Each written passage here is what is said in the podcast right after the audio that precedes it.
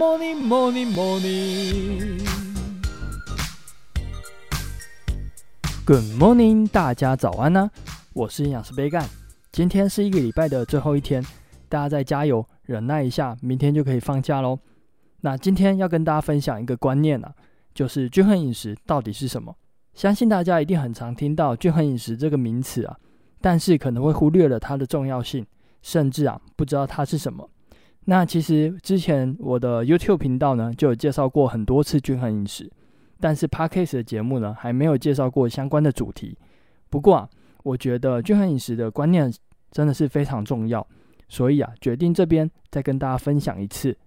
那饮食呢绝对不是你想要低糖或是生酮就可以随便吃的，都是要从均衡饮食为基础，慢慢开始做变化。那在介绍均衡饮食之前呢，大家就要先认识。饮食的六六大顺是什么？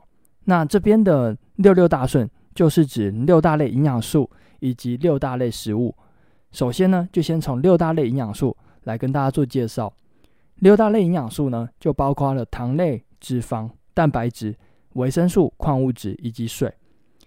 大家啊，可能比较常听到的就是三大营养素啊，也就是糖类、脂肪、蛋白质的部分。原因呢、就在于这三大营养素呢是能够提供热量的，所以又叫做热量营养素。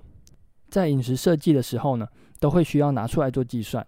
而另外三类营养素啊，维生素、矿物质以及水呢，是属于非热量营养素，没办法提供热量的，所以啊比较少被拿出来做计算。但是啊，不管是热量营养素还是非热量营养素，都是建造人体重要的材料。那简单介绍完六大类营养素之后啊。就要来介绍六大类食物。